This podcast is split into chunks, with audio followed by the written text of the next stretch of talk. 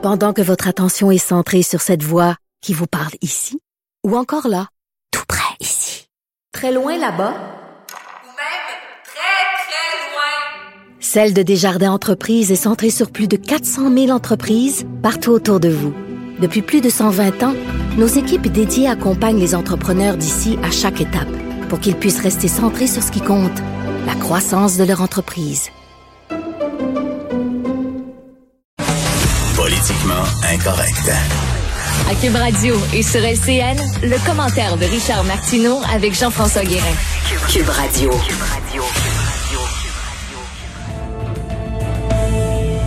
Salut Richard. Salut Jean-François. Avec nos CHSLD, euh, Richard, on dirait qu'on est dans une chaloupe qui prend l'eau. À chaque fois qu'on bouche un trou, on s'aperçoit qu'elle prend l'eau ailleurs. Et tout à fait. Là, on demande aux régions, finalement, de venir nous aider à Montréal avec nos CHSLD. On a demandé, écoute, à l'armée, à la Croix-Rouge, aux médecins spécialistes, aux bénévoles. Là, c'est, ju- c'est juste, on sort pas dehors en prenant le monde qui passe dans la rue. Là, on leur donne pas un masque en disant, viens nous aider. Et là, je le redis, hein, on s'en est souvent parlé, on récolte ce qu'on a semé. La crise actuelle ne fait qu'accentuer euh, des problèmes qui existaient dans nos CHSLD depuis très longtemps. Et d'ailleurs, là-dessus, Jean-François, écoute, pour te dire comme quoi on n'apprend pas euh, de notre passé, je suis tombé sur un document en faisant des recherches, un document qui a été publié en 2003 par le ministère de la Santé et des Services sociaux sur les CHSLD. C'était les lignes directrices du gouvernement, OK?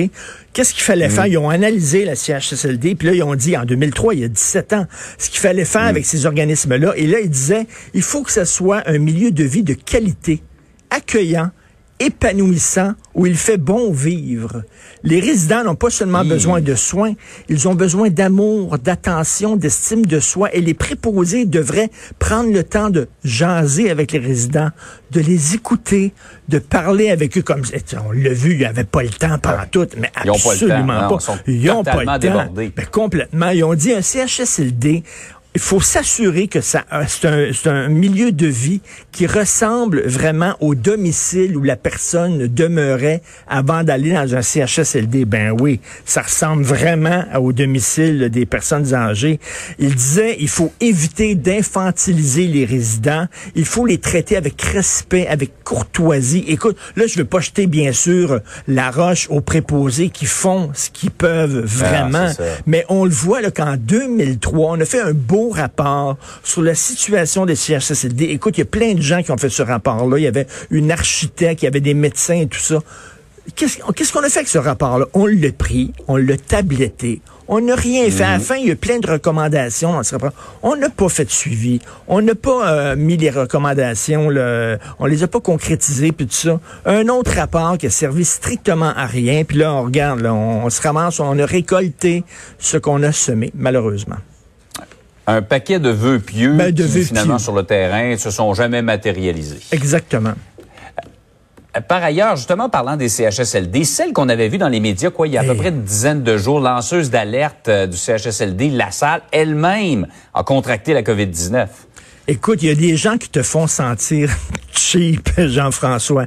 Terry Laplante Beauchamp, euh, on sait, là, c'est cette jeune étudiante qui a travaillé dans un CHSLD à la salle, qui a tiré la sonnette d'alarme, qui a accordé une entrevue euh, choc à notre confrère euh, Félix Séguin.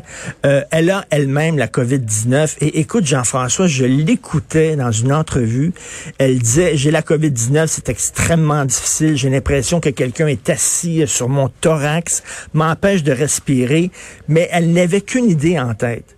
Guérir, après ça, aller en quarantaine et y retourner, Jean-François. Ouais, y c'est incroyable. Ouais. C'est incroyable. Elle, elle ne pense qu'à ça. C'est comme un, un pompier là, qui veut retourner dans le plein milieu du feu.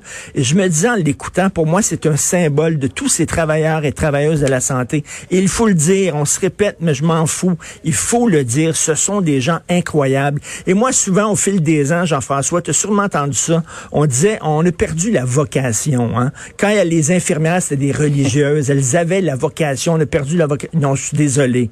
La vocation, elle existe encore. Ce sont des gens qui vont au front, qui sont mal protégés, qui n'ont pas des bons équipements. Et elle, elle est malade. Elle n'a qu'une idée, c'est dit retourner. Je trouve ça vraiment incroyable. Et je lisais sur Facebook là, ce matin une jeune fille qui fait du bénévolat dans un CHSLD. Et elle dit, c'est le bordel total. Elle est arrivée là, elle ne savait pas où aller, quoi faire. Il n'y avait aucune coordination. Ça lui a pris plus d'une demi-heure pour savoir quoi faire. Puis elle décrit sa journée et c'est vraiment anarchique. Elle court à droite et à gauche. Écoute, vraiment, là, tu lis ça et c'est, c'est épeurant. Et que des, des filles comme ça et des gars comme Terry, euh, la plante Beauchamp, veulent y retourner malgré toutes les difficultés, même si leur santé est en danger. Puis on sait pas, peut-être qu'on peut l'attraper deux fois, la COVID. Hein. C'est pas clair là, qu'on Ouais, est immunisé. c'est pas clair pour C'est l'instant, pas clair. Et vraiment, c'est incroyable. Je l'écoutais parler, je disais, fantastique. Alors, c'est ces gens-là, vraiment... que ces gens-là le font pour les bonnes raisons, Écoute, effectivement. 17, Ils sont... 17 des cas de COVID-19 sont des gens du euh, personnel, euh, des- du personnel de la santé, du milieu de la santé. Donc, chapeau à ces gens-là. C'est très bien de le souligner. Euh, Merci beaucoup, Richard. Merci beaucoup. Bonne journée. Bonne journée.